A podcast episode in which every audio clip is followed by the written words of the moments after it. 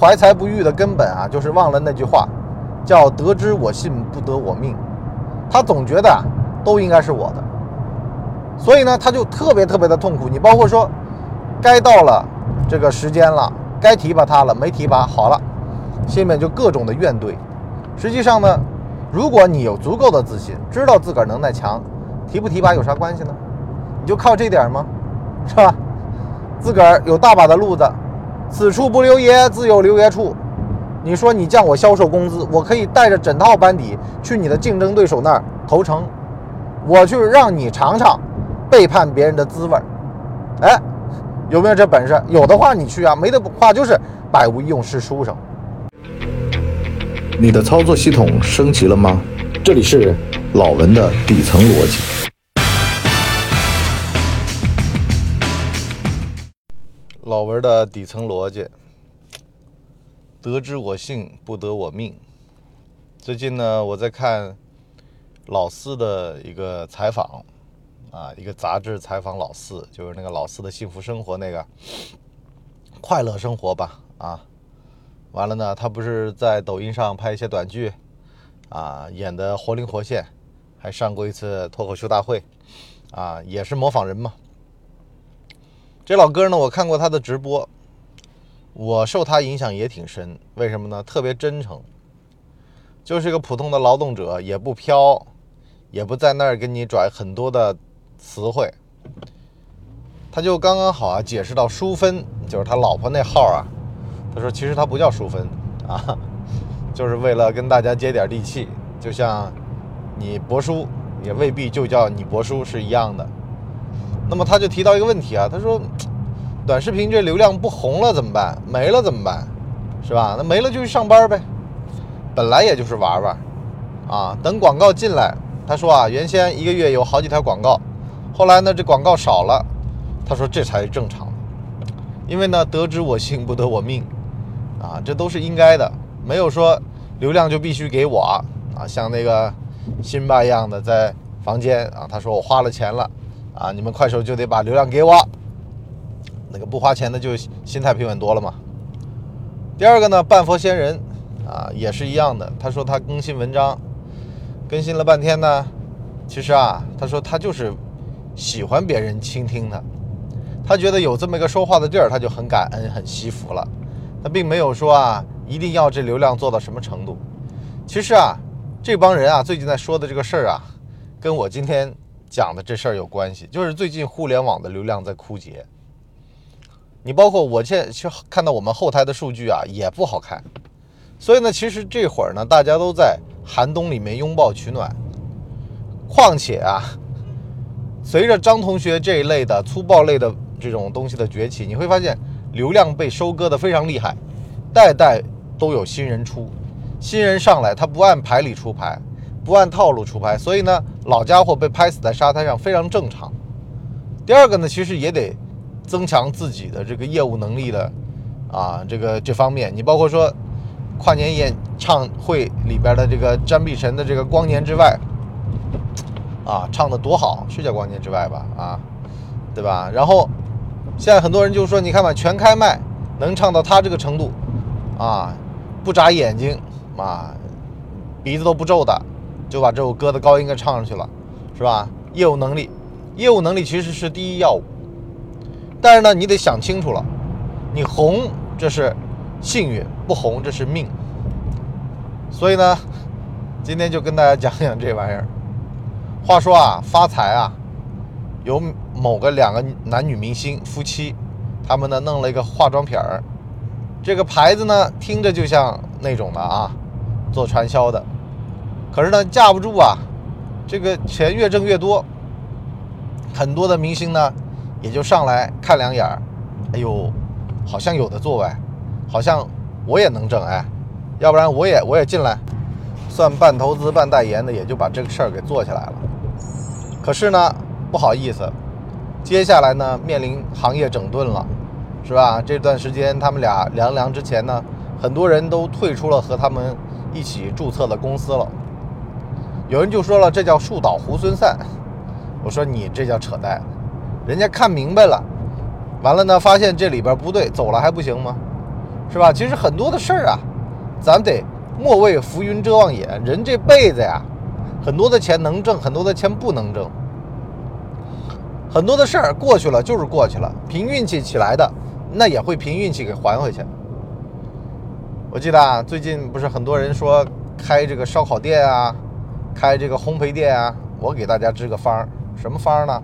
其实呢，这些行当呢，会者不难，难者不会啊。真的，你说烧烤难吗？也不难，但是呢，人都要倒进去做，躺进来做，躺进来做呢，还有天时地利人和。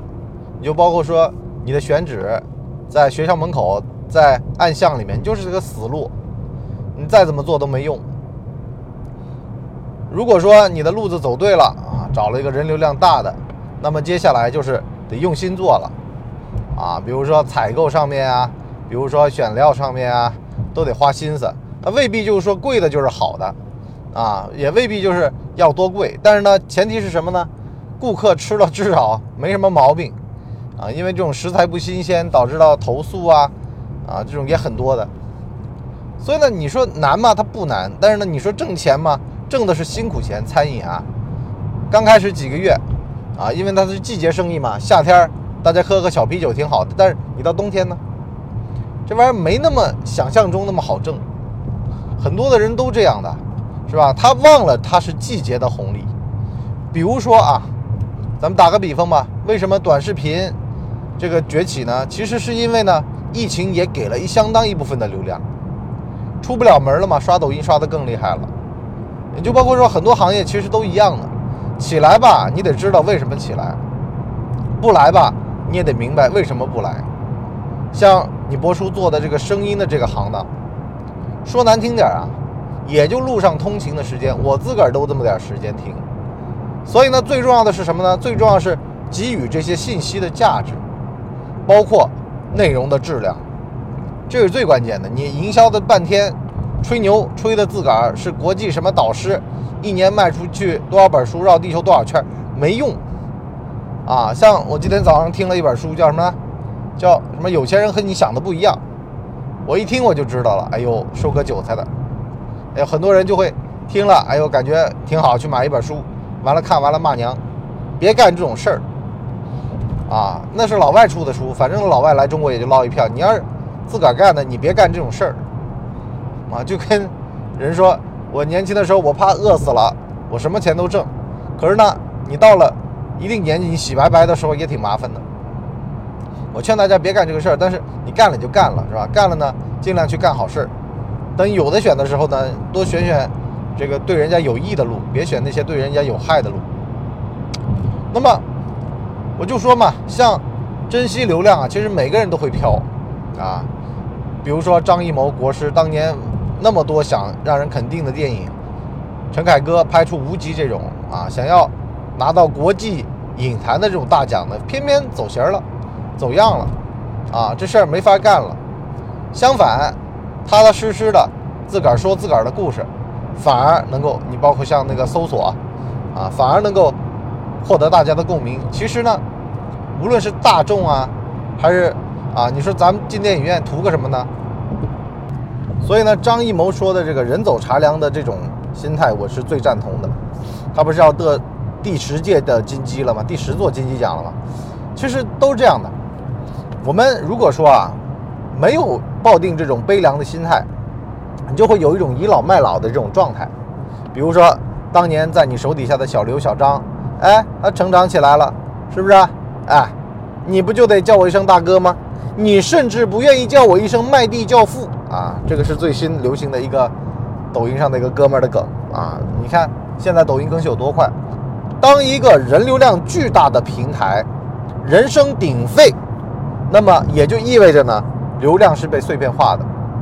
今天我可以捧红你张同学，明天我可以捧红你老四，但是这都是由平台的。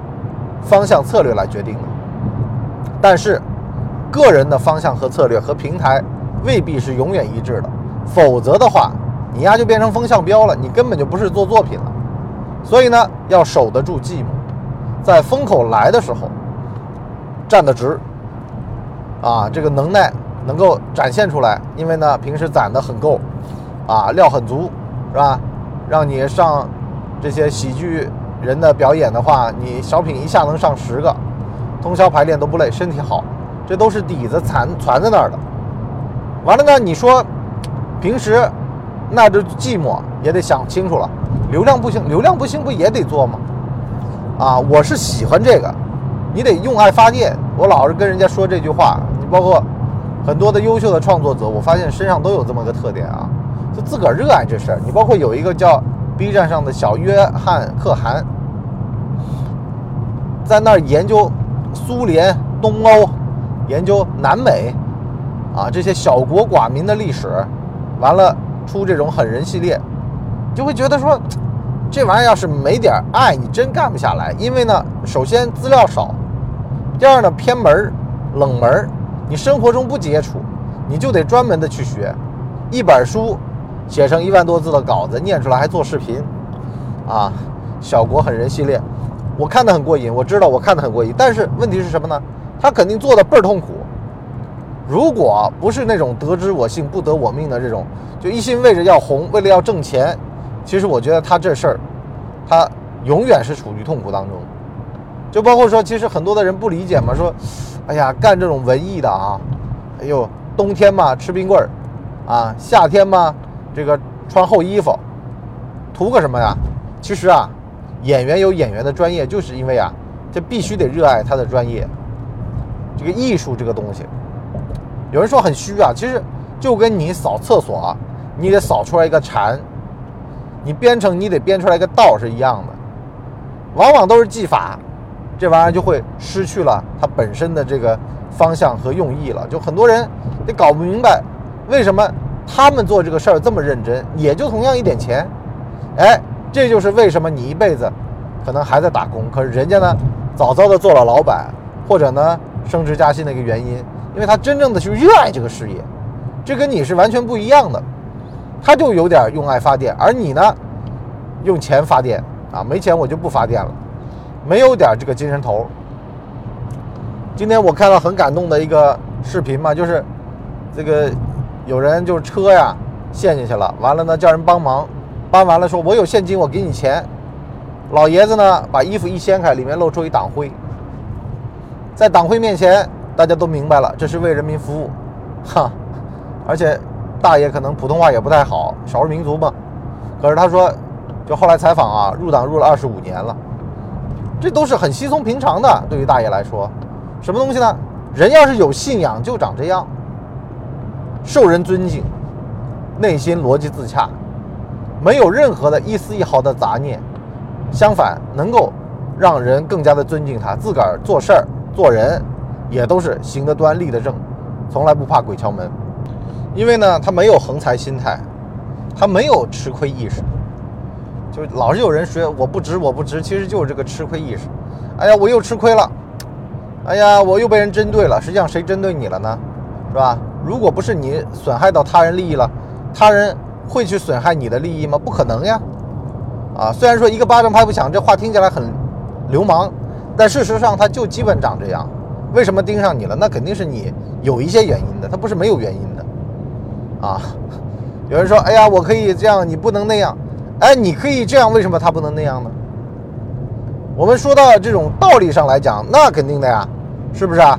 你，但是说句实话，很多时候就会这样。你横着，那么你就会侵害到别人坐着的权利，那就会有这种人看你不爽的。你包括说，为什么人家在路上？不面别人就面你呢，那肯定是你让人家难受了呗。啊，尾巴收着点儿，是吧？别去惹没必要的麻烦。这也是我经常讲的啊，人不要去惹那些乱七八糟的垃圾人，因为呢，跟垃圾人看对眼了，代表其实你也有垃圾人体质。什么叫垃圾人体质呢？就本来好好的啊，他一眼扫过去，他就发现，哎呦，跟我是同类，我得跟他比划比划，我跟他热闹热闹。你看。倒霉了吧，出事儿了吧，是吧？然后一上来我是受害者，那凭什么这么多人就派出所里面经常 有这种对话的啊？凭什么揍你不揍别人呢？那你是不是想想你身上原因呢？你是不是嘴巴欠了呢？是吧？虽然他打人不对，你是不是当时嘴巴里叽里咕噜啊，踢里秃噜的讲了什么东西呢？哎，这叫什么呢？这就是啊，占便宜没够心态，容易挨揍。好了，我们今天上半集呢就先聊那么多，我们下半集呢给大家出一个问题啊，就是啊，如果你觉得这一切都应该是你的，完了呢，如果不给你，你就觉得是这个世界有问题。这种人有没有呢？他有的，是吧？他觉得我这么好的东西，这叫什么呢？怀才不遇。怎么样克服这种怀才不遇心理呢？如果你身边有这样的一个人，酸腐文人说啊，你看我百无一用是书生，你本来就没用啊。你的知识如果能换取东西的话，那你应该是有载体的呀。比如说啊，刘慈欣他写《三体》，他是个知识分子吧，人家就能换钱，当年明月就能换稿费，而你呢？好好琢磨琢磨，问题出在哪儿了？不要一天到晚的觉得自个儿怀才不遇。你怀才，你就会遇；你怀不了才，而你觉得那是财，那才是不遇的原因。好了，我们今天这就先到这儿，我们下边再见，拜拜。大家呢，请给我们的专辑点五星好评啊，这样的话呢，我们才能够到首页去迎接更多的朋友来光临。